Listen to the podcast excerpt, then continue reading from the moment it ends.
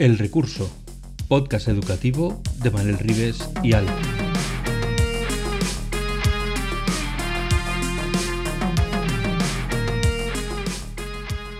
El Recurso es un podcast patrocinado por Golden Mac Edu, Grupo Catwin, tu especialista en soluciones pedagógicas Apple para el sector educativo.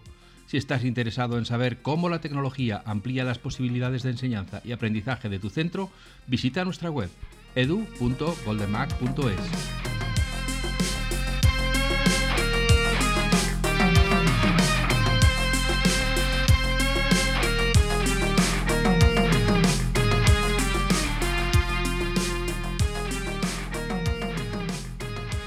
Bienvenidos una vez más a un episodio de El Recurso, el podcast educativo que tenemos Manel Rives y Alf, que soy yo.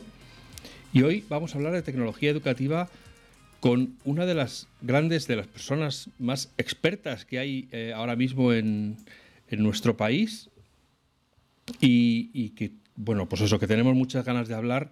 Así que vamos a saludar a Rosa Liarte, que es nuestra invitada hoy, y a Manel Rives que está ya impaciente por saltar al ring y empezar a, preguntarle a Rosa cómo se gestiona esto de la tecnología educativa. Para los que no conozcáis a Rosa, Rosa Liarte es profesora de secundaria, se dedica también a la formación del profesorado, es profesora del máster de educación educativa en la Universidad Europea, es especialista en tecnología educativa en EdPuzzle y además tiene un podcast en el cual se toma un café contigo. Así que si te gustan los podcasts, que suponemos que sí, porque si no, no estarías escuchándonos a nosotros, tienes que ser muy vicioso para estar escuchando esto, eh, pues escucha su podcast porque aprenderás también mucho. Hola Rosa, hola Manel, bienvenidos a El Recurso. Hola, ¿qué tal? Encantada de que me hayáis dado un hueco en vuestro podcast que, que también escucho. Así que yo súper feliz de estar hoy con vosotros aquí. Buenas tardes, buenas noches, buenos días, que nunca lo digo igual. Eh, sí, hoy vamos a hablar con, Rosa, que buah, la conozco, ya no me acuerdo ni de cuántos años la conozco. Em, vamos a hablar de tecnología educativa y de, cómo utilizarla dentro de las metodologías activas, esa, esa, palabreja rara que muchas veces nos aparece en los currículos y que la gente se lo pasa por encima, a lo mejor sin mucha atención, y otros dicen, sí, sí, ya lo sé, que ya lo uso. Pues vamos a hablar de eso, de cómo utilizamos metodología y tecnología en, esa, en ese puzzle que, que, Rosa lo hace muy bien en secundaria, porque Rosa es de secundaria. ¿Os acordáis de esa etapa que dicen que hay que hacer exámenes para aprobar? Bueno, pues Rosa hace proyectos y supongo que su alumnado también aprueba. ¿Aprueban, Rosa? ¿Aprueban tus, nanos? y hacen exámenes, no se mueren tampoco en el intento, o sea que, que, también. bueno, dinos, eh, Rosa es muy conocida por España, porque aparte de, de trabajar sobre tecnología educativa o sobre ello y sobre su forma de trabajar en el aula, pues la llaman en muchos sitios para dar formación del profesorado. Así que también hablaremos de ella, de ese tema. Pero yo quiero que me diga, ¿sabes? Los papás siempre, a los niños siempre preguntan, ¿quién es tu favorito? ¿Tú, ¿Quién es tu dibujo animado favorito? ¿Quién es tu juguete favorito? ¿Cuál es tu proyecto favorito? Uf, empieza fuerte, ¿eh, Manel? Pero es que eso es como. No tengo hijos, ¿eh? Pero es como decir cuál es tu hijo favorito, ¿no? Los dos o los tres siempre. Pero bueno, si podemos hablar del proyecto que más repercusión ha tenido es Merezco una calle, ¿no? El proyecto que, que trata la igualdad de, de los nombres de las calles a nombre de hombre y nombre de mujer si tenemos que hablar de un proyecto de, aula que, lo he disfrutado y que cada año se ha ido superando mal, sería el Mind Cathedral, que es el que hacemos una catedral gótica con Minecraft y que luego hacemos toda una decoración de la entrada del centro educativo con vidrieras góticas. Y es un proyecto interdisciplinar con, interdisciplinar con matemáticas, tecnología, plástica y, sociales. Así que creo que es uno de los proyectos que puedes ir viendo su evolución porque lo hicimos cuatro años seguidos y como las, las vidrieras del primer año eran espectaculares, pero cuando pasaron cuatro años, pues ya estábamos flipando de lo que habíamos mejorado el proyecto. Así que me podría quedar con esos dos proyectos. Bueno, mira, no ha sido tan difícil, ¿ves? Pero casi todos los proyectos que tú haces son interdisciplinares o son de tu propia área, que es geografía e historia. Mira, yo siempre lo digo cuando doy la, formación al profesorado. Yo empecé haciendo proyectos yo sola en mi clase, yo no voy a, a, engañar a nadie. Yo era una isla en mi clase haciendo proyectos y saliendo de mi zona de confort yo sola. No me quedaba, no me quedaba otra. El paso interdisciplinar lo di posteriormente, cuando salí yo de mi zona de confort y vi que podía dar los pasos interdisciplinares. Yo siempre digo al profesorado que primero hay que dar unos pasos antes tú solo en tu clase, si no, no vas a ser capaz, si no estás empezando la casa por el tejado. Lo que yo siempre también digo que es muy importante que, los proyectos interdisciplinares son directamente proporcionales a los, a los cervezas de los viernes a las 3 de la tarde cuando acabamos el cole. O sea, eh, depende mucho también del buen rollo que tengamos entre los compañeros, la participación del profesorado, cómo nos llevemos. Eso va a hacer que yo tenga mejor rollo con mis compis y que me anime a meterme en un embolado de un proyecto interdisciplinar. Yo siempre lo digo, he hecho más proyectos interdisciplinares con quien más cerveza he compartido que con quien no he compartido ni un minuto hablando ¿no? en, el, en el Así que para mí es muy importante que los interdisciplinares conlleven también esa fianza, la fianza del buen rollo del profesorado porque conllevan mucho más trabajo. Esto sale del buen hacer del profesorado y es muy, muy importante que, que haya un buen ambiente de trabajo porque habrá momentos en los que diga quién me manda a mí a meterme en esto, pero otras muchas que cuando vea los resultados finales dirá, ostras, mereció la pena, ¿no? Bueno, y ya que hablas de merecer la pena, eh, los resultados de la evaluación, para aquellos que piensan que mm, eh, la forma tradicional les asegura unas, unos valores muy, muy métricos, muy, muy fácilmente comparables, eh, ¿tú qué opinas de esa parte? No digo que no hagas examen, digo, ¿qué opinas de si meter toda esa carne en el asador o con tu experiencia crees que otras formas convalidan otro acercamiento también a la evaluación? Bueno, yo hablo siempre que la evaluación de los proyectos eh, el gran error es evaluar solamente el producto final, ¿no? O sea, no podemos basar la calificación numérica en el producto final que te entrega el alumnado cuando tú eres consciente que has visto en el aula que hay alumnado que no ha trabajado y que otros que se han matado y otros que, bueno, que estaban ahí han pasado desapercibidos. Entonces, yo siempre digo que la observación directa en el día a día del proyecto es súper importante y de ahí viene la importancia de que los proyectos se tienen que desarrollar en el aula, no mandarse a casa, porque ahí nosotros como docentes no, no podemos verificar nada. Mi alumnado hace exámenes también, o sea, yo no denosto la, la memoria, soy profe de historia y para mí la memoria tiene su importancia, no, no voy a quitarle importancia, ¿no? Lo que pasa que el gran problema viene que luego al final hacemos proyectos y exámenes y al final el 80%, el 70% va en la nota del examen. Entonces, pues al final el alumnado, si ve que lo que más esfuerzo le causa es un proyecto y al final es lo que menos vale, pues su esfuerzo por el proyecto no, no va a ser recompensado por lo que ellos al final van a tirar, pues profe, ponme un examen, no, no, no, no me interesa otra cosa. Así que para mí es muy importante la evaluación del proceso del proyecto. Los proyectos se tienen que evaluar tanto en el proceso que se está haciendo en clase, verificar lo que hace el alumnado, evaluar el producto final, pero a su vez también que el alumnado coevalúe, que se evalúen entre ellos y ella. Y finalmente, eh, hacer una evaluación exacta del proyecto con sus criterios de evaluación. Un error también muy común, y Manela, a lo mejor estás de acuerdo o no, pero yo lo veo también, es lo de le subo un punto al final de la nota. Si me haces el proyecto, te subo un punto, ¿no? Eso es otro error muy común, que, evaluar un proyecto no es subir un punto al final de la nota. Bueno, es como el que ve el proyecto como el postre, ¿no? el eh, postre, sí. Sí, come, come, lo que quieras, pero el postre te sube un poquito la nota y eso, quita valor al, proyecto. El proyecto es en sí primer plato, segundo plato y luego puedes acompañar con más cosas que viene muy bien. Oye, pero cuando hablas de criterios, ¿cómo se lo haces saber tú al alumnado? ¿Qué, saben ellos lo que tienen que hacer en un proyecto? cómo lo presentas? Yo lo llamo, eh, además quien ha recibido mi formación de ABP lo, explico como el kit de acción de proyecto. Es un PDF, yo lo preparo en un PDF, en un documento, hay gente que lo cuelga pues en su herramienta favorita, pero yo lo tenéis en lecciones de historia, que es mi, blog de aula, y todo proyecto tiene su PDF con toda la información de, de dónde viene el proyecto, qué vamos a resolver, qué propuestas hay, qué herramientas digitales van a utilizar para hacer el proyecto, porque lo que siempre intento es vincular el uso de la tecnología en los proyectos y luego siempre incluye ese PDF, también la evaluación del proyecto y las rúbricas con las que van a ser evaluados. Siempre en lecciones de historia, si os metéis en el apartado curso, en cada unidad didáctica vais a encontrar la unidad didáctica de, típica de, lo que es el, el tema y luego posteriormente los apuntes, mi vídeo explicativo y este kit de acción del proyecto que es el proyecto asociado a esa unidad y todo ahí explicado. Y eso lo reciben antes de comenzar a hacer nada. Sí, siempre se les presenta en clase eh, los niños y niñas van con redoble de tambores, algunos de broma, otros como a lo mejor ya sabían el año pasado, tenían un hermano en el curso anterior, porque hay proyectos que repito, que eso también insisto, hay veces que estamos todo el día reinventando la rueda y también si una cosa funcionó, ¿por qué no repetirla al año siguiente mejorando con los aspectos que se podían mejorar, ¿no? Entonces, bueno, pues ya lo explico en clase y los hago partícipes también, eh, aprendiendo de los errores del proyecto el año anterior o también mejorando las rúbricas con propuestas que ellos me puedan hacer porque a veces también han, venido propuestas de ellos y ellas y, las he sumado al proyecto. Pero siempre intentando dar esa curiosidad o esa emoción de qué es lo que les depara en, el siguiente, en la siguiente unidad didáctica del proyecto a resolver.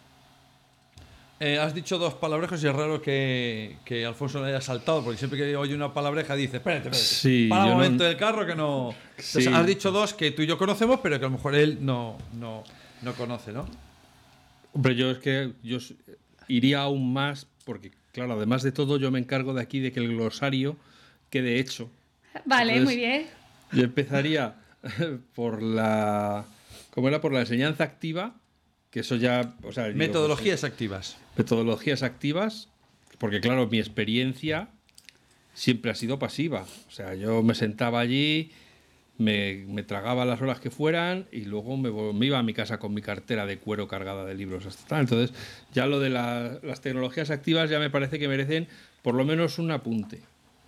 Luego la tecnología educativa está, pues ya no te quiero contar. Y, así sucesivamente. O sea, ya no, sigo, insistiendo porque ya podéis hacer vosotros una nota mental de que cuando se os pues vaya el palabra eh, digáis, bueno, esto es esto. Venga, pues empieza con metodologías activas y luego lo que es ABP que yo soy más, más inglaterrino, como decía yo de pequeño, más, más de inglés de PBL, pero lo explicas igualmente.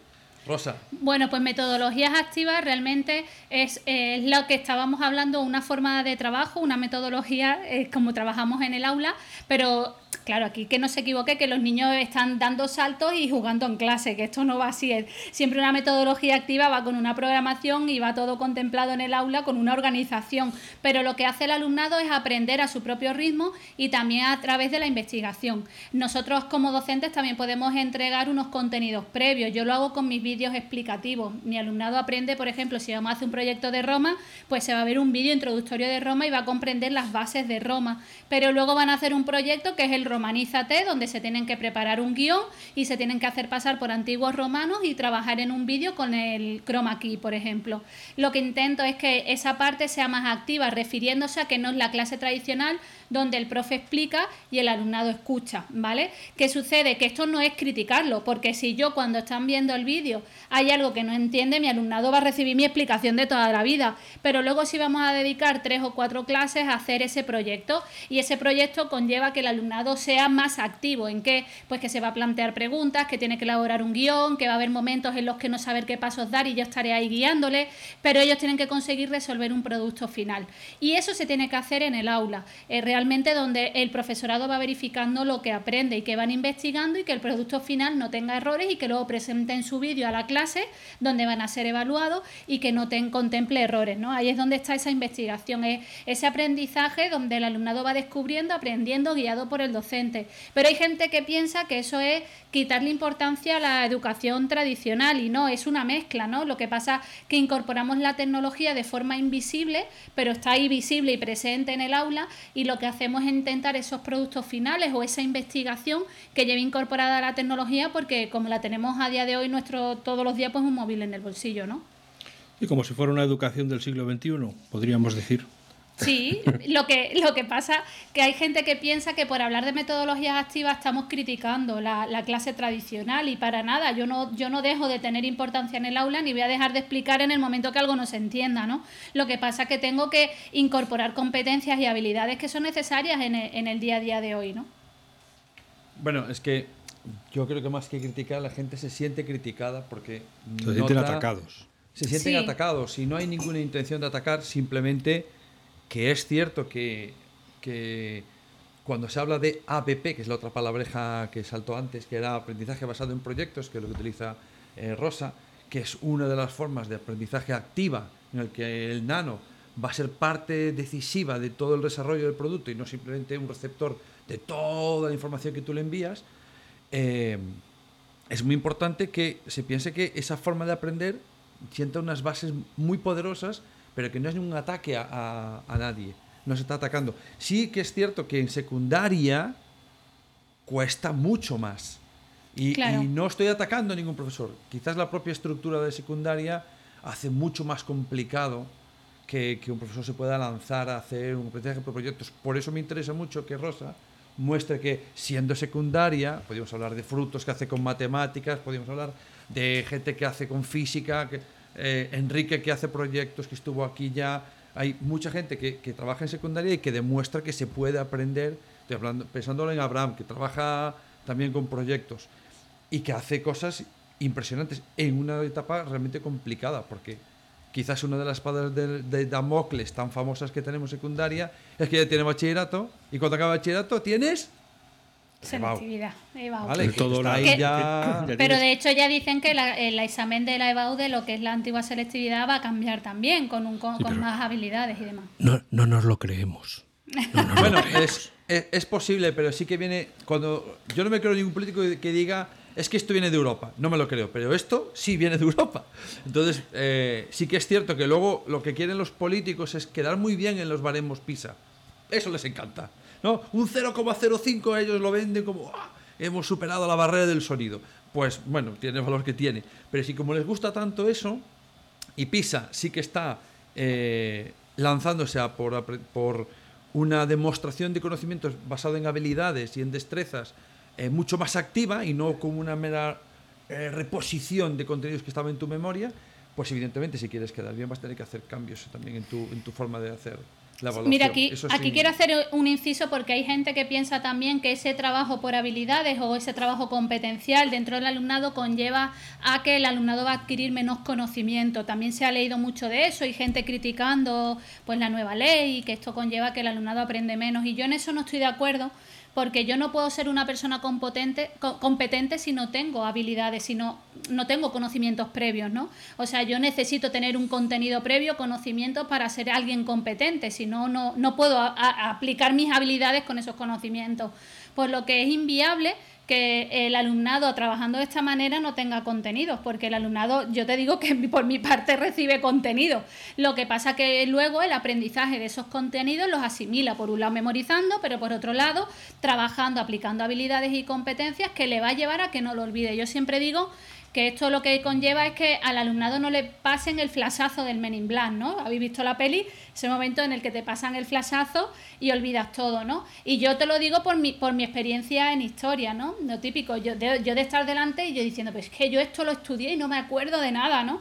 Entonces lo que queremos hacer es un aprendizaje memorable. Que vamos a recordar todo es muy complicado, pero con metodologías activas, al ser un aprendizaje mucho más memorable, algo más lograrán. Por eso digo que luego mi alumnado puede hacer un examen, porque la vía de llegar al examen les va a hacer recordarla. Y así, pues a veces me encuentro la típica frase que me dicen, señor, pues yo he aprobado tu examen y no he estudiado nada, pensando que me están vacilando, ¿no? Como, pues yo he aprobado sin estudiar. Y yo por dentro digo, aprendizaje significativo, a ti no te dieron el flasazo, eso es, eso es lo que quiero lograr, que tú no olvides el gótico o que tú no olvides a, a la antigua Roma. No vas a acordarte de todo, pero por lo menos cuando lo veas vas a saber de lo que te están hablando.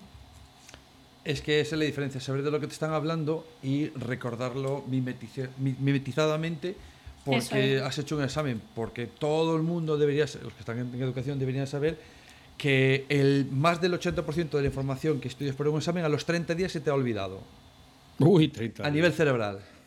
Entonces, 30 imagínate, claro, la gente está estudiando para el examen de ya.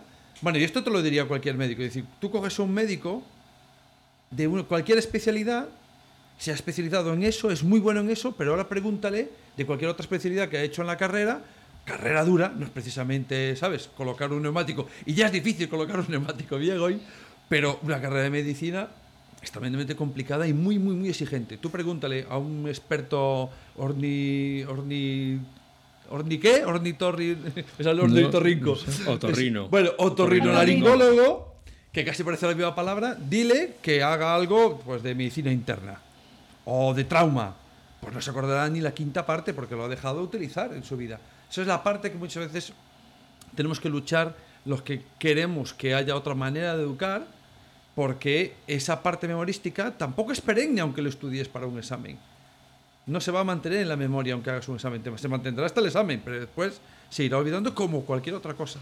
Y eso es muy importante que la gente lo entienda para que le dé valor a enseñar de otra manera.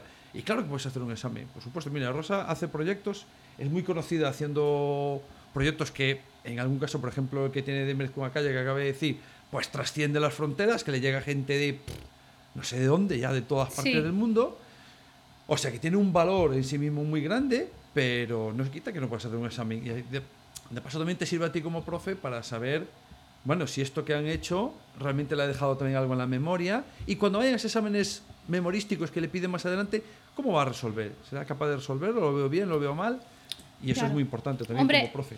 En la vida hay exámenes, van a llegar a la universidad, se encontrarán exámenes. Eh, el proceso de oposición sigue siendo exámenes. Yo lo que digo, si desaparecen los exámenes de nuestra vida en un futuro, pues yo los dejo de hacer, pero yo tendré que preparar a mi alumnado en competencia digital que van a necesitar y también en lo que se van a encontrar. Y si lo que se van a encontrar el día de mañana es que también le pidan memorización, pues tendrán que practicarla, ¿no? Ah, oye, ya que dices lo de tecnología, ¿qué, ¿cómo de importante esta pregunta me la hizo a mí una familia, tan pronto entré en el colegio en el que estoy ahora, hace siete años. ¿Cómo es de importante para ti la tecnología en el aula?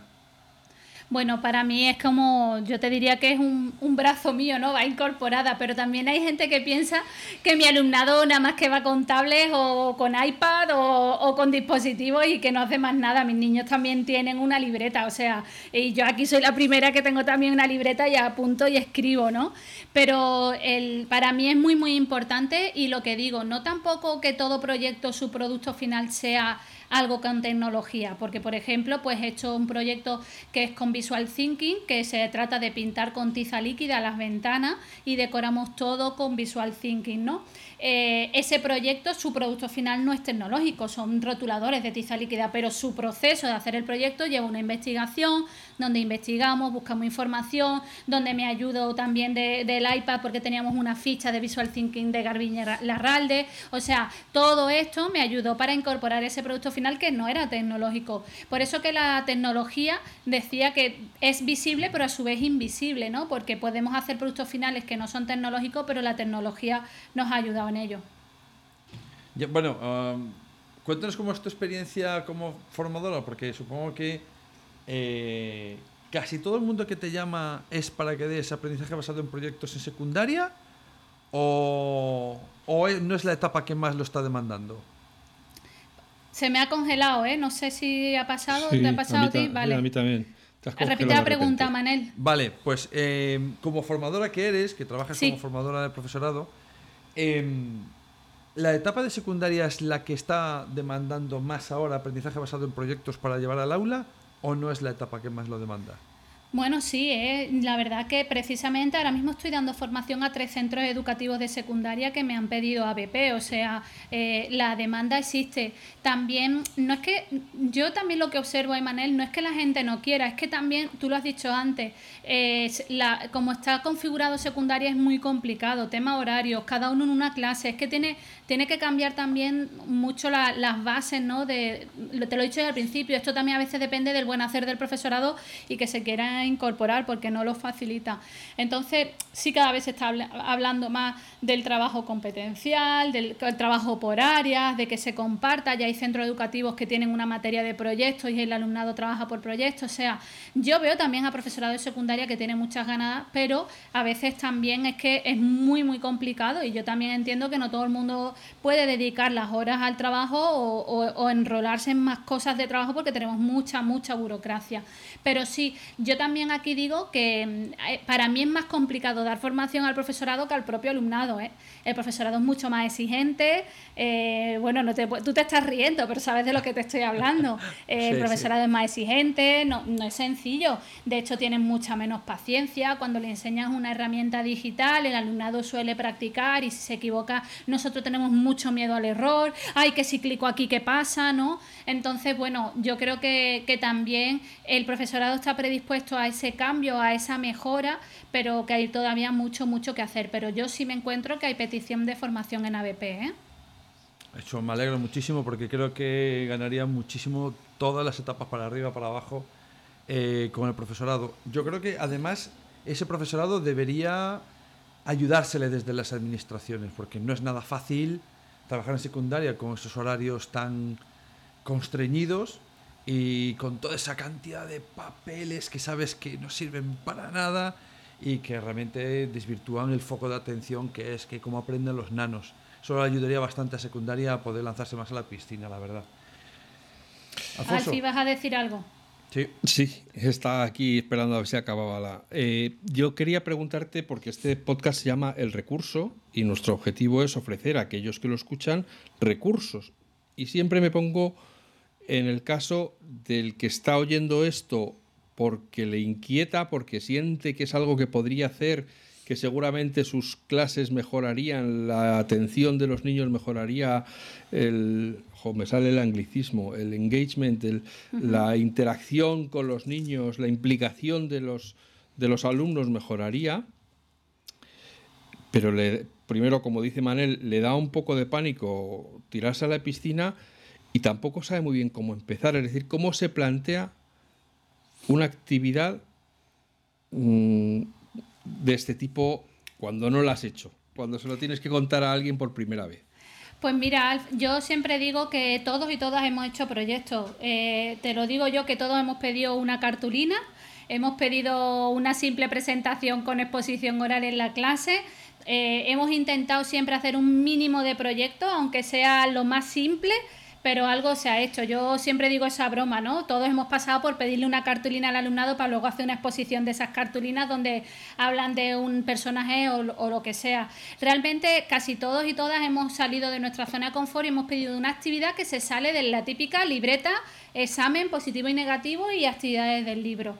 Por eso digo que el ABP siempre lo hemos hecho. Lo que pasa que eh, muchas veces el desconocimiento conlleva que no saben si están haciéndolo correctamente. Creo que también hay mucha confusión con el tema de la evaluación y luego también no saber incorporarlo a través de la normativa. Por eso hablaba al principio que muchas veces lo que hace el profesora, bueno, pues te subo un punto al final de la nota. Ahí viene el error, ¿no? El ABP está justificado, hay normativa que lo respalda, tú lo tienes que recoger con tus criterios de evaluación y como viene recogido la normativa. De hecho, ahora la nueva normativa, la LOMLOE, habla de situaciones de aprendizaje, que vamos, que lo que viene siendo son proyectos, que mucha gente me pregunta si eso son unidades didácticas, que es la situación. Lo que ha venido la normativa es a decirte, trabaja con metodologías activas y aplica proyectos en tus clases, ¿no? O sea, eh, realmente todos y todas lo hacemos, pero para mí el paso clave es incorporarlo con la legislación y a su vez con una buena evaluación. Para mí el gran error que siempre detecto, cuando doy formación al profesorado es que no saben evaluarlo, ¿no? Y ahí es donde intento pues ayudarles con el portfolio digital, con rúbricas, enseñarles a coevaluar, a perder el miedo, porque hay gente que piensa que porque el alumnado se coevalúe, que es calificarse entre ellos, que no es calificarse, es evaluarse, es a, su vez incorporar propuestas de mejora, que se evalúen, que puedan ver que pueden mejorar, que estaba bien del trabajo, que estaba mal para sacarlo adelante. Bueno, pues con todos esos procesos que vean que no pierden su rol. Yo creo que hay confusión en que piensan que trabajar de esta manera ellos pierden poder de clase y, y lo que intento demostrar con eso es que el rol docente no lo van a perder. Mm, el rol docente no, no, se pierde, simplemente que como pasa con la historia y como pasa con las civilizaciones, cambia. Y sí que es cierto que cambia. Eh, es posible que pierdas ciertas cosas, pero ganas otras muchas. Eso es. Y, la gente sí que es normal que tenga ese cierto miedo a el que dirá el jefe de estudios, el que dirá la dirección, el que dirá la familia, el que dirá la inspección. Uy, maldita inspección que no está precisamente muy puesta en metodologías activas ni en tecnología. Entonces, claro, da miedo a saber, es normal, es un, es un miedo lógico, pero por eso hay gente como Rosa que lo hace en secundaria, o otra gente que trabaja en secundaria y que demuestra que se puede hacer y que se puede hacer y lleva años haciéndolo.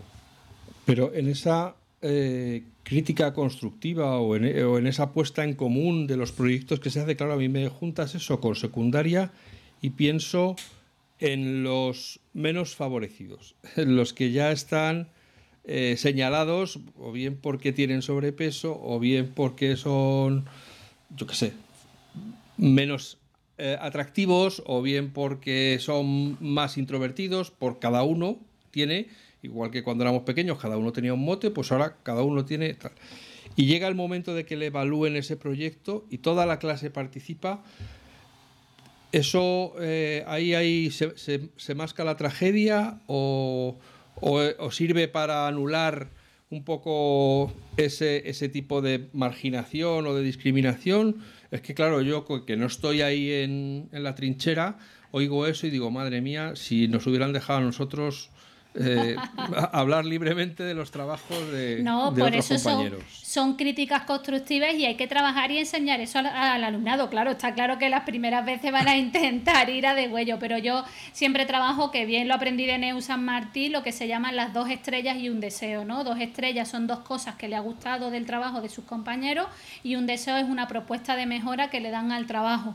De esta manera se hace una crítica constructiva y siempre con propuestas de mejora y con, yo siempre digo, esa mentalidad de crecimiento, ¿no? No te lleves el pero y, te quedes con lo malo, sino evitar ese pero y hacer propuestas de mejora para que vayan más allá. Eso no se consigue, yo eso digo los docentes, mañana no lo vas a hacer a la primera bien, o sea, vas a tener alumnado que, que va a intentar a ver si, si puedo criticar al otro y eso hay que trabajarlo, pero como se trabaja una buena caligrafía o las faltas de ortografía, es que eso son habilidades sociales que hay que trabajar con el alumnado y también hacerle ver que, que se tienen que recibir críticas y también se pueden construir críticas, ¿no? Así que también te digo que algo que llama la atención eh, ya no es solamente los menos desfavorecidos, es que precisamente en esta forma de trabajo mi experiencia es que esos alumnados que más les cuesta trabajar o que están más desconectados de la clase, con esta forma de trabajo se, se enganchan mucho, son los primeros que te ayudan, son los primeros que están contigo, eh, bueno, precisamente a veces los que más dolores de cabeza dan en este tipo de trabajo o en trabajos en equipo es el alumnado de 10, el alumnado que es mucho más correcto y mejor. ¿Por qué? Porque este alumnado sabe que sobrevive a base de exámenes y de su trabajo individual. Entonces cuando lo pones a trabajar en equipo precisamente y esto yo lo digo siempre a modo de broma, pero los profes se ríen, que la primera tutoría que tienes es la de la madre o del padre del alumnado mejor de tu clase. Porque ese alumno eh, no quiere trabajar de esta manera. No, no te digo todo, ¿eh? no es genérico, pero quizás Manel ahí te, también pueda corroborar que lo que suele pasar es que es el que menos habilidades sociales tiene, porque él no quiere compartir, no quiere delegar, quiere hacerlo todo él porque sabe que él hace las cosas de dieces y delegar es muy complicado, ¿eh? que me pasa a mí hasta en mi propia casa con, con mi marido. Entonces, claro, aquí insisto que, que, a veces ya no solamente es el más desfavorecido, sino darte cuenta que estás poniendo dieces a alumnado que cuando salga por la puerta del instituto del colegio se va a dar de, de frente con muchos aspectos en la vida y entre ellos el trabajar con otras personas. Y entonces esta evaluación, lógicamente, se hace antes de que acabe el tiempo del proyecto para que el evaluado o el, el que ha recibido las propuestas le dé tiempo a, incorporar las que considere que, que pueden mejorar el proyecto. Claro, y también las rúbricas son muy importantes porque eh, un aspecto importante a la hora de evaluar son esas rúbricas que deben de ayudar al alumnado para dejarles muy claro el producto final que tienen que entregar. Claro, si yo la rúbrica se la doy el día de la evaluación o la rúbrica no la dejo clara, muchas veces las rúbricas se hacen para calificar solamente, para poner notas, ¿no? Y no, la rúbrica tiene que ser una guía que ayude al alumnado a sacar ese producto final, ese proyecto. Ahí es donde tendremos el éxito. Pero de la, de la, de la manera que dice, se puede hacer una revisión en mitad del proyecto y luego al finalizar hacer una evaluación final. Eh, dos cosas. Venga.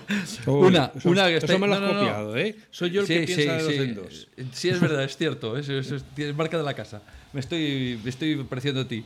Eh, es muy importante lo que está diciendo Rosa, porque uno de los errores más grandes que, que hay sobre el uso de las rúbricas, primero no es compartirlas con el alumnado justo al empezar el proyecto. mm, se les da como el, que te pone el examen. Ahora esto es lo que te pido. Me, lo, estás dando tarde, ya no soy capaz de cambiar nada. Entonces no tiene valor esa rúbrica. Esa rúbrica hay que darla al principio. Incluso hay quien opina que parte de esa rúbrica la decides tú porque tú eres el docente y otra parte la puedes discutir con los alumnos. Porque puedes saber a qué se pueden... Y a veces los alumnos son mucho más exigentes de lo que nosotros seríamos, igual que cuando son la autoevaluación o la coevaluación, son mucho más duros de lo que nosotros a veces somos como docentes. Hay que calmar y decir, te estás pasando mucho porque estás pidiendo, estás, no estás balanceando lo que estás exigiendo. Y eso es muy importante porque al alumno le pone en situación de a dónde puede aspirar, y ahí es donde está el, papel del profe, del rol del, del, ayudante, del guía, del sherpa, de, no, yo te voy a llevar ayudar a que llegues lo más alto posible pero a donde tú quieres llegar, yo te voy a ayudar a llegar. Pero siempre eres tú el que va a ir a hacer ese camino. Y eso, es realmente el valor de la rúbrica. Y estaba dándole vueltas a lo que estaba diciendo Rosa y justamente eh, me viene a la cabeza, es la segunda cosa que quería, que quería comentar, lo que llamaban, dicen, los alumnos mejores. Claro, ¿a qué llamamos alumnos mejores? A los de, mejores notas. El que hace exámenes, el que saca los mejores exámenes.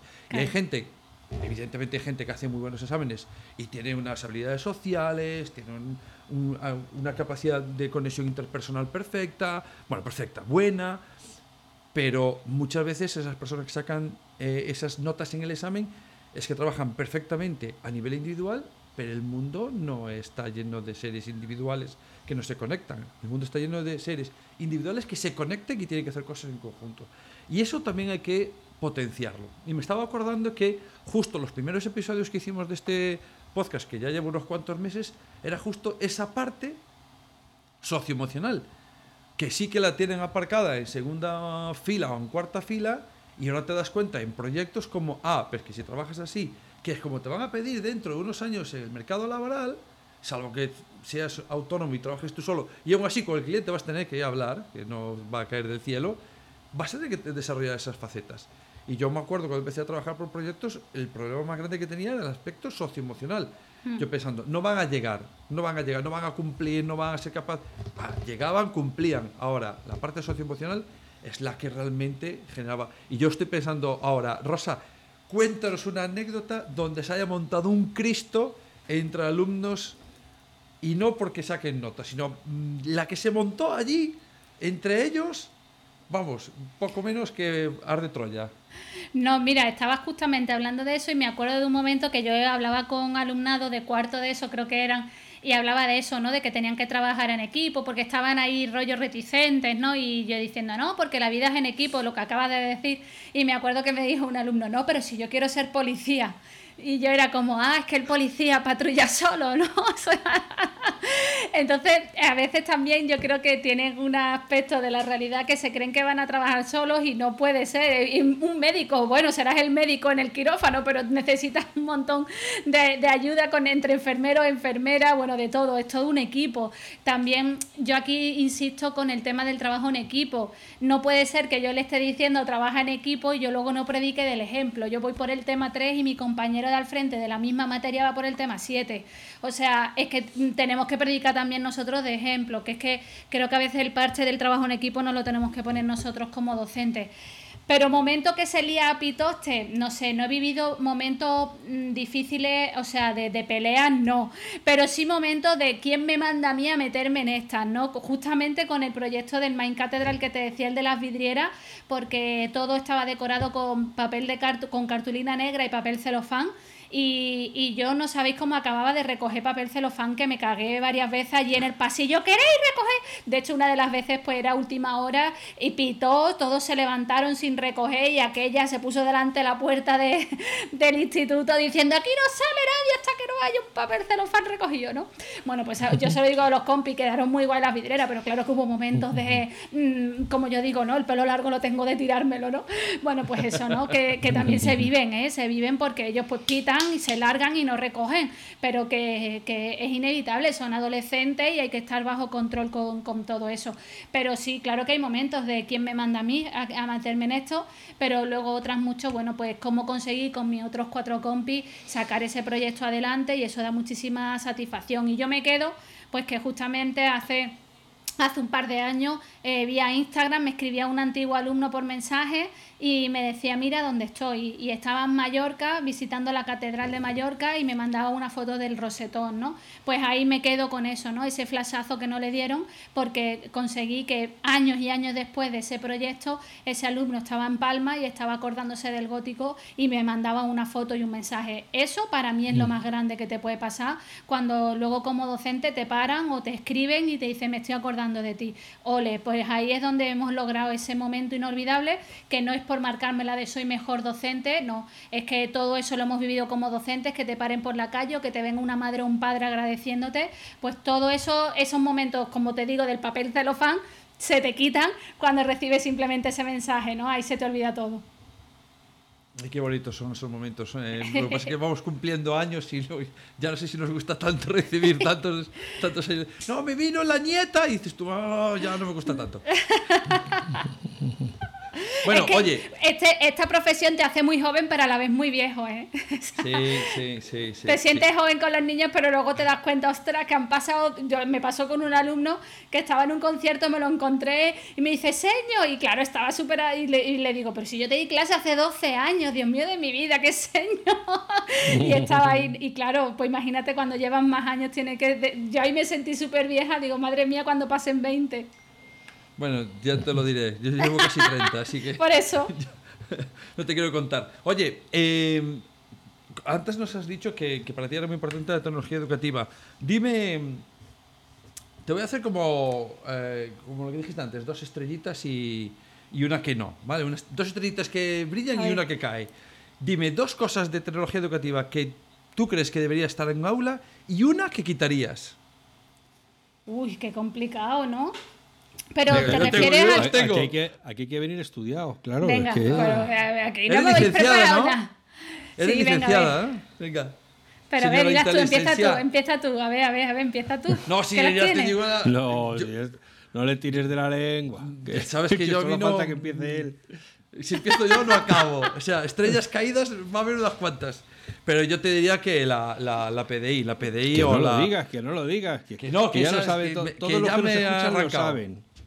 La PDI, la PDI o las pantallas táctiles eh, que está el profesor ahí explicando cuando hoy en día lo haces desde cualquier dispositivo y se ve una pantalla, no hace falta gastarse la millonada que cuesta eso bueno, para hacer lo mismo que un dispositivo. En mi centro eh, las PDI no las pusimos, pillamos televisores grandes de, de 45 pulgadas simple que tienen altavoz incorporado, tienen AirPlay y olvídate de lo demás y, y, encima se ven mejor. No tienes ni que andar cerrando persiana para que se vea la maldita pantalla porque la tele se ve perfecta. O sea, y hay gente, pero en serio, digo, si es que la tele eh, eh, es mucho mejor para proyectar cualquier cosa. Y dice, pero es pequeña. Digo, ¿qué va? Si se ve mucho mejor y nítido que, que una PDI. Estoy contigo de acuerdo.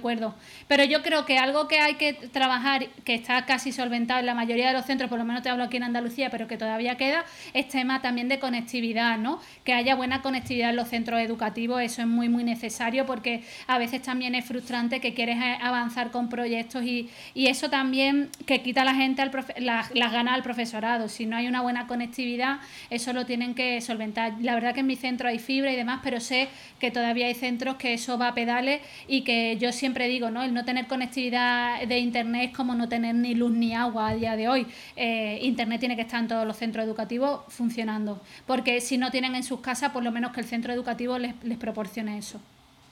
Sí, sí, eso es cierto.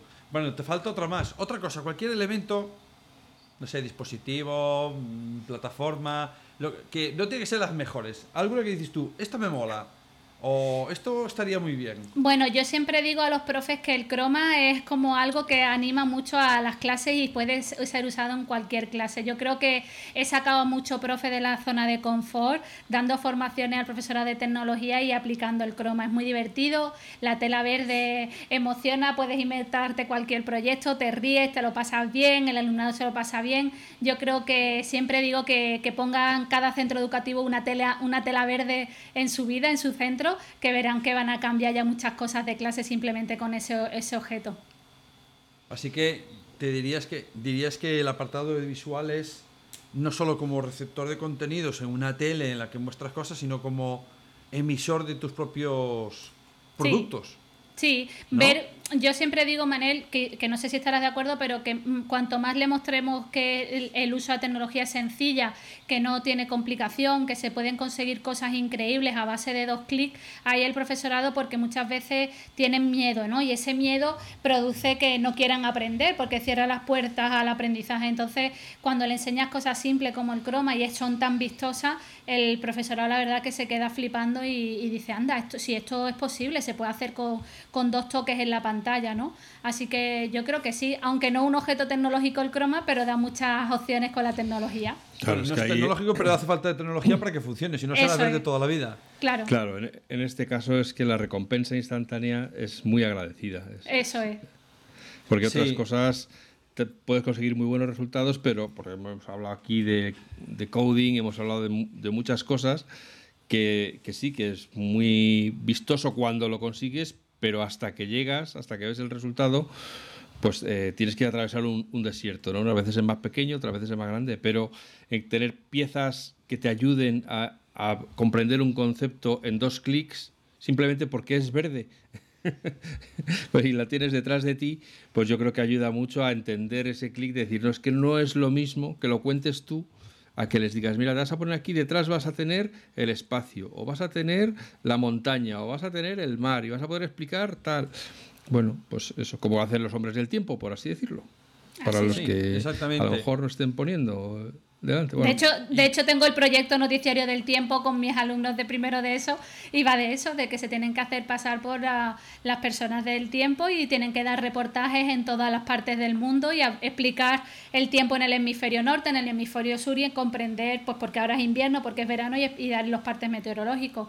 Así que es un ejemplo de proyecto muy simple y que, el alumnado se lo pasa súper bien. Eh, ese elemento tecnológico además que está diciendo Rosa, esa, esa técnica que se llama chroma key, que antes nombró a ella, que lo que hace es, para los que no hayan escuchado nunca el término o, lo hayan escuchado pero nunca lo han buscado, lo que hace es que digitalmente cambias ese fondo verde o azul, que hay zonas, hay software que te permite verde o azul, la cambias por cualquier imagen o incluso un vídeo que se reproduce detrás de ti. Hay algún software, por ejemplo, en el iPad, el iMovie directamente, lo puedes hacer en tiempo real grabar, poner el fondo verde y cambiarlo. No me gusta este, lo cambias por otro y por otro y por otro hasta que coincida. Pues imaginaos cualquier cosa, eh, llevándolo al terreno de rosa, pues que cada grupo de enanos está trabajando un estilo de una catedral de una parte del mundo diferente. Pues ya está, no hace falta irse a la catedral de Nueva York, ni a la de Bristol, ni a la de, la de París para que expliquen, porque se pueden sacar una imagen de internet fácilmente y poner de fondo y explicar sobre, sobre esa catedral, ¿no? Y, y eso te da mucho, mucho juego. O imaginaos que quiere hablar de, de, de Egipto, ¿no? Pues evidentemente irse a Egipto molaría un montón, pero no nos da el presupuesto para eso. Así que haces un viaje con un croma y pueden al final hablar de Egipto, que es lo que te interesa, ¿no? Que eso es lo guay, esa, sí. esa, esa, cultura, esa civilización, esos jeroglíficos que, que, puedes incluso tú generar. Eso está realmente muy bien. Oye, Rosa, eh, ahora tienes una faceta nueva en tu vida. Estamos aquí en plan a la Rosa Quintana. Rosa tiene una nueva faceta en su vida y trabajas ahora para una universidad. ¿Pero ya has empezado a dar clase o no? Tengo la primera clase el 15 de, noviembre y, las tengo todo, durante noviembre y diciembre tengo clase con, con el máster, con la primera materia, porque daré dos materias. Vale, las materias son bueno, eh, metodologías activas. es que me río porque, claro, es que cuando vi el tema y me dijeron las materias, pues me, me, hizo muchísima ilusión, pero a la vez me hace también mucha gracia. Y luego la otra tecnología para aplicar las metodologías activas y crear herramientas digitales en el aula. Eh, me gusta mucho el segundo. Esto es para, que valoréis el esfuerzo que ha hecho Rosa, que ha tenido que dejar de estudiar estas materias, que no domina en absoluto, para venir a hablar con nosotros de estas materias. bueno, a, mí, a, mí, me hace mucha ilusión, ¿eh? porque a ver, eh, ha habido, como te he dicho, que, que, que, todo no es camino de rosa, pero que también he aprendido mucho, yo lo digo abiertamente, de mis cagadas en clase. ¿eh? Entonces, bueno, tener la oportunidad de, explicar todo esto, que hayan ya materias, que hay profesorado que se preparan este máster y que, bueno, yo creo que se, hace, se abre camino un poco a, que todo esto que Manel y yo, y que para mí Manel era inspiración y lo sigue siendo, ¿eh? que yo lo conocí en el 2010 y, y, bueno, para mí yo me encantaba todo lo que lo que, lo que hacía en el, en el aula y demás y a mí me inspiró también muchísimo. Entonces, bueno, pues que empiecen a haber ya máster, especialidad de esto. Yo creo que lo hemos peleado mucho, ¿verdad, Manel? Y, y empieza a verse ya camino de, de toda esta competencia digital, se empieza a hacer todo oficial, porque es que esto ha venido para quedarse, lo llevamos diciendo desde hace muchos años y, y ahora se está haciendo realidad. Entonces, me río, pero a la vez es, una risa de ilusión, de decir, ostras, que voy a dar clase de algo que por lo que llevo defendiendo y peleando muchos años y que Manel lleva muchos más que yo, ¿no? Entonces me hace mucha Sí, ilusión. soy más viejo. Ya, no, no te lo digo más, soy más viejo, lo sé. Pero, oye, em, ¿tú, ¿cómo ves tú el panorama entonces de la formación del profesorado en general en la etapa de secundaria, que es una parte que no controlo mucho y no tengo una posición muy formada? ¿Cómo lo ves ah, en todos estos años? eh, ¿Cómo es esa formación inicial? Me refiero a la inicial, ¿eh? A de preparar al profesorado para dar clase en secundaria por primera vez.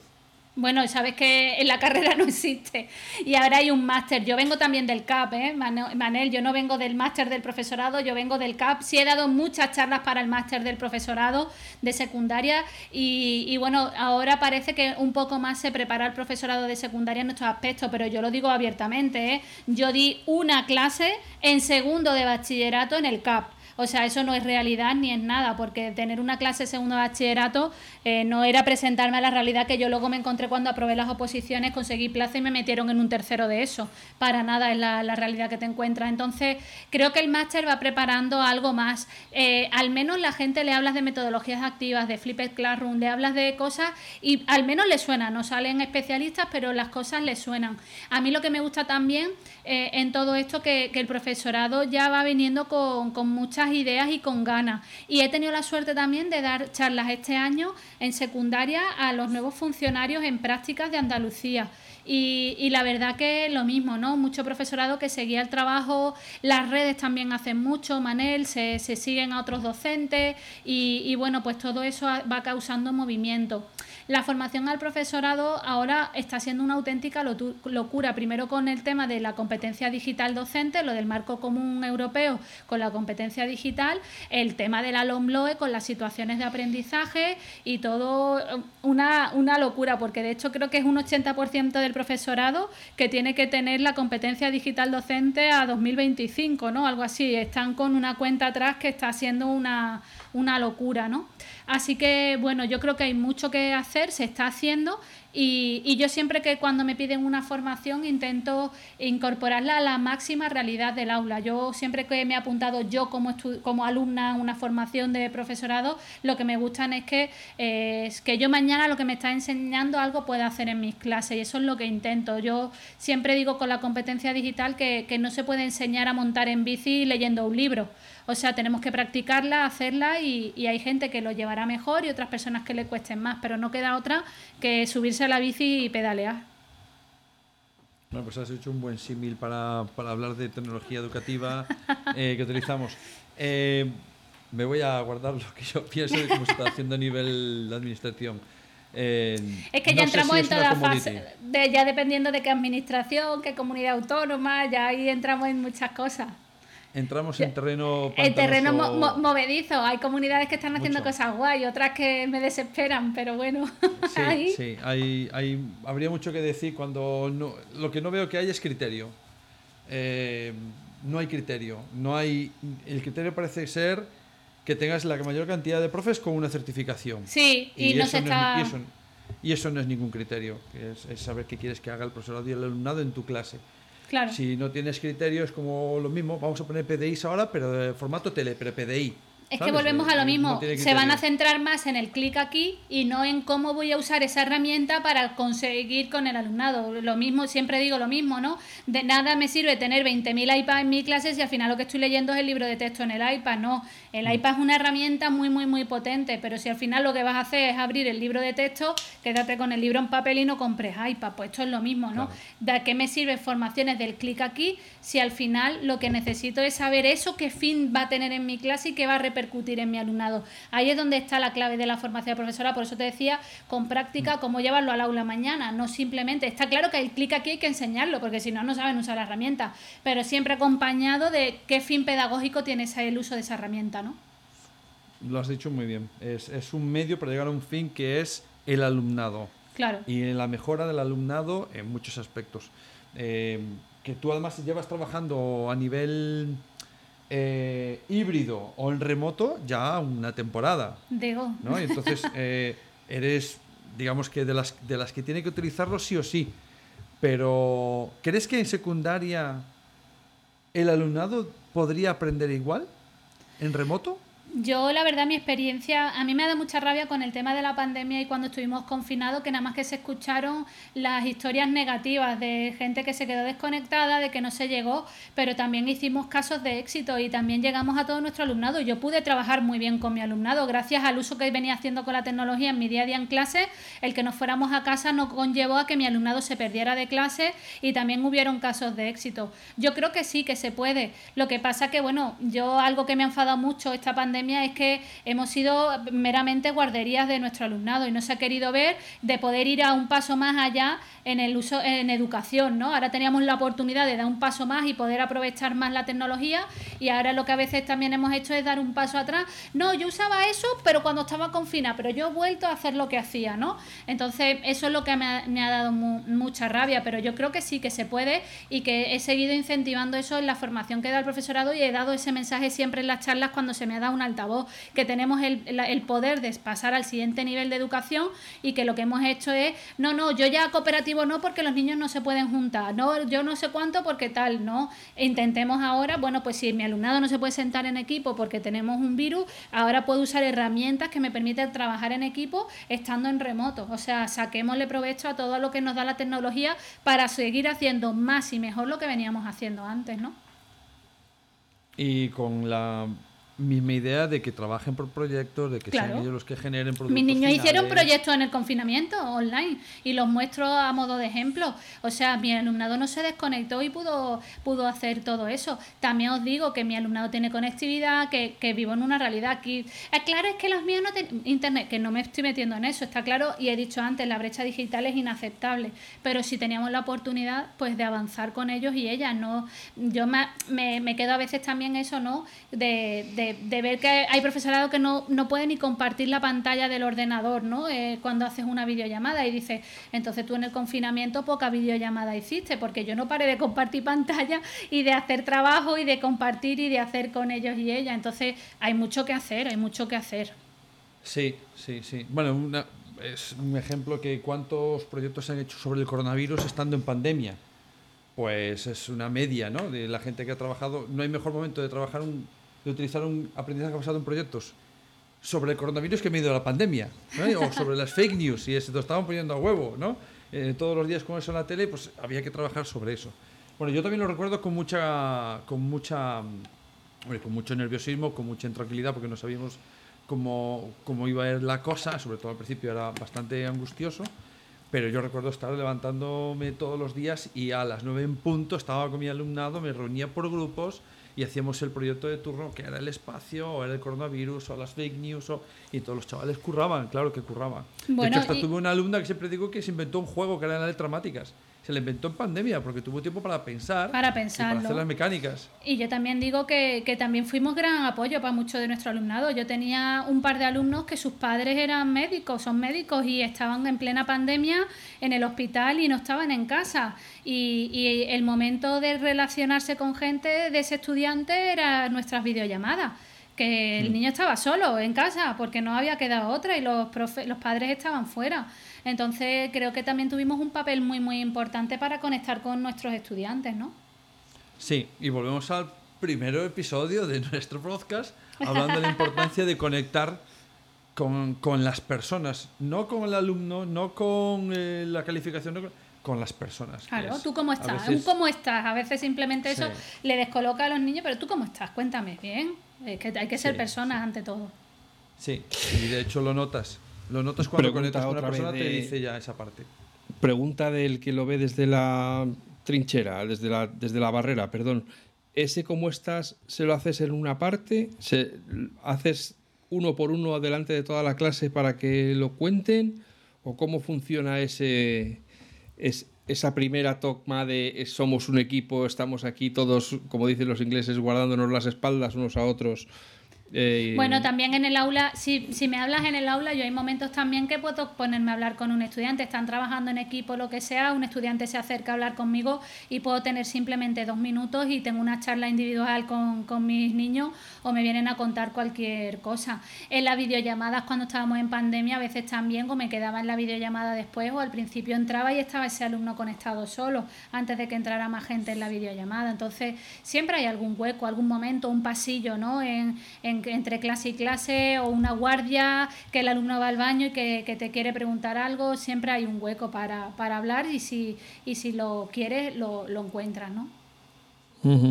Ah, yo Bueno, toda mi es- es- carrera, desde, desde los cuatro años hasta que acabé la, la facultad, creo que nunca jamás nadie me preguntó cómo estaba. Pues, probablemente me hubiera quedado mirándole sin saber qué responderle, porque no sabría si era una pregunta trampa o si, Y has o si lo que dijera podía ser utilizado en mi contra o qué. Has terminado haciendo un podcast hablando de educación, ¿eh? Como es la vida, ¿eh? Sí, sí, sí, fíjate, a las vueltas. Por eso no, yo siempre he sentido que muchas cosas que se hacen o que se pueden hacer ahora, si se hubieran hecho cuando yo era pequeño, lo pensaba antes cuando, porque para mí hay tres tipos de alumnos, como habéis comentado, los que se les da bien eh, los estudios y, memorizan y son capaces luego de, volver a estructurarlo en un papel y se quedan tan a gusto. Luego estamos los creativos, que si se tomara esa métrica probablemente se le daría la vuelta a la clasificación y entonces los que son muy buenos estudiando pasarían a estar abajo del todo y, los que somos muy malos estudiando de repente de- des- destellaríamos, ¿eh? brillaríamos un poco y luego están los asquerosos, los que son buenos en una cosa y en otra. Y esos, hagas lo que hagas, siempre están ahí y son odiosos y, y- y- Sí, y bueno. y además tiene, tiene una particularidad, porque esos son asquerosos y son repugnantes, como es lo que decimos aquí en Galicia, porque te dicen, me ha salido muy mal el examen. Ay, Sí. sí, yo, Yo, tenía creo, así yo creo que tengo, te- tengo- Sí. te sacaré como mucho un 5, 9,2. Dices, Sí. y a la tercera te da ganas Sí, de matarlo, sí. ¿sabes? De decir, Sí, sí, bueno, sí. ya está, no me cuentes más. Esos son los Bueno. que ya... Y luego están ya los, los asquerosos Silver Plated, que son los que encima son buenas personas, que encima te cambian. y dices, joder, bueno, ya vete por ahí, hombre, que, que te hagan una escuela para ti solo y ya está. Pero no, no- no nos amargues a los demás. Bueno, hay, hay muy buenas personas. Eh, lo que pasa es que creo, yo, sí, yo creo que todos nacemos. De hecho, eh, uno que invitaremos aquí, que es un neurocientífico eh, más que reputado, no diré el nombre porque eh, siempre estamos diciendo y luego nunca viene por aquí, hasta que venga no lo diré. Pero siempre dice que en sus charlas pone un vídeo donde se, de un experimento donde se mostraba que los niños con 6, creo que era 6 meses, no, con 18 meses ya demostraban empatía por otra persona, por ayudar. Y se demostraba que no, no- no es que fuesen egoístas, los enseñamos a ser egoístas. Pero los niños de pequeños nacemos todos con, no, no- evidentemente unos más, otros menos, ¿vale? Con evidentemente una graduación muy, muy grande pero no somos malas personas de que nacemos, nos vamos haciendo malas personas ya de adultos y luego de por encima damos clase a otros, ¿no? Damos lecciones. No, eh, los niños pequeños y cuando van creciendo son buenas personas. Como decía Picasso, llevado al extremo de, de- de la creatividad, que decía Picasso, de que todos los niños nacen siendo artistas. El problema es crecer y mantener esa creatividad eh, Mm. ahí y no se la vayamos estropeando, ¿no? O parafraseando a mi querido Ken Robinson, pues las escuelas matan la creatividad, ¿vale? Y, y eso ya si estuviese Ken Robinson ya seguro que vendría a nuestro podcast porque sería un Hombre, nos lo pediría él, además. Nos lo pediría él. Bueno, nada, eh, ya llevamos una hora, que como siempre es como la, la barrera psicológica eh, en este podcast. Oye, Rosa, muchísimas gracias. Eh, tus andanzas en, en todas esas cosas que tienes abiertas. De formación das un porrón, eh, ahora también la universidad, eh, estás en el puzzle. Eh, bueno, no lo sé, ya no sé cuál- qué, qué te falta por hacer ya. Tus días duran 36 horas mínimo. Es que tengo que darle honor a mi apellido, es liarte. Si no me lío, no, Sí. esto no tiene gracia. Con El chiste se lo tenías preparado ya, ¿no? No, no, es que, porque yo muchas veces eso digo, es que no he venido a liaros, ¿eh? que he venido porque cuando la gente está con la herramienta digital o lo que sea, es como que no vengo a liaros, por rompe un poco el hielo, ¿no? Pero sí, la verdad que estoy muy, muy contenta. eh, Tú lo bien lo sabes que he pasado una racha bastante mala y que, bueno, pues por lo menos eh, salen las cosas adelante y, que el online también viene para quedarse y que, y que bueno, que, la verdad que, estoy muy muy agradecida y que después de muchos años de trabajo que, podamos estar hablando de competencia digital docente, de un marco común europeo, de eh, metodologías activas implicadas en una ley educativa con situaciones de aprendizaje. Bueno, pues las cosas van marchando, ¿no, Manel? Así que yo la verdad que muy muy contenta. Genial, genial. Alfonso, pues, Sí, amigas y amigos que estáis ahí al otro lado escuchando estas charlas.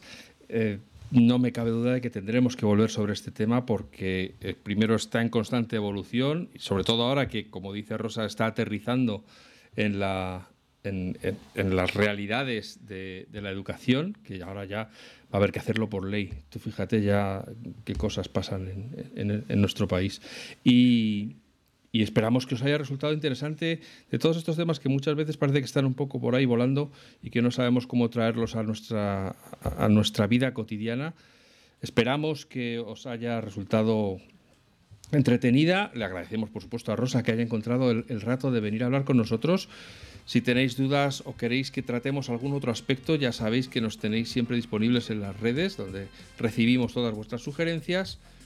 Y Manel, empezamos desde ya mismo a pensar qué podemos traer como tema para la próxima charla.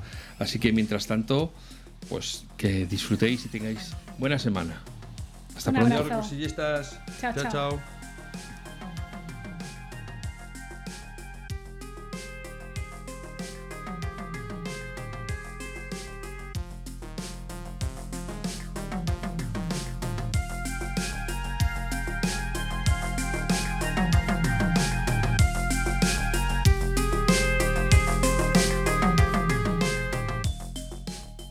Podcast patrocinado por Golden Mac Edu, Grupo Catwin, tu especialista en soluciones pedagógicas Apple para el sector educativo. Si estás interesado en saber cómo la tecnología amplía las posibilidades de enseñanza y aprendizaje de tu centro, visita nuestra web edu.goldenmac.es.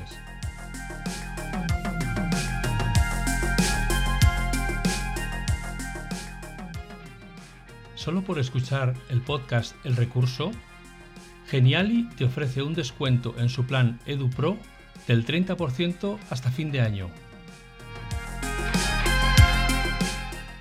Para beneficiarte del descuento en Geniali, tienes que introducir el código de descuento podcastrecurso 30. Ya sabes, si quieres beneficiarte de un descuento del 30% en la suscripción de Geniali, solo tienes que introducir el código de descuento podcast recurso 30. Todo junto, sin espacios. Que lo disfrutes.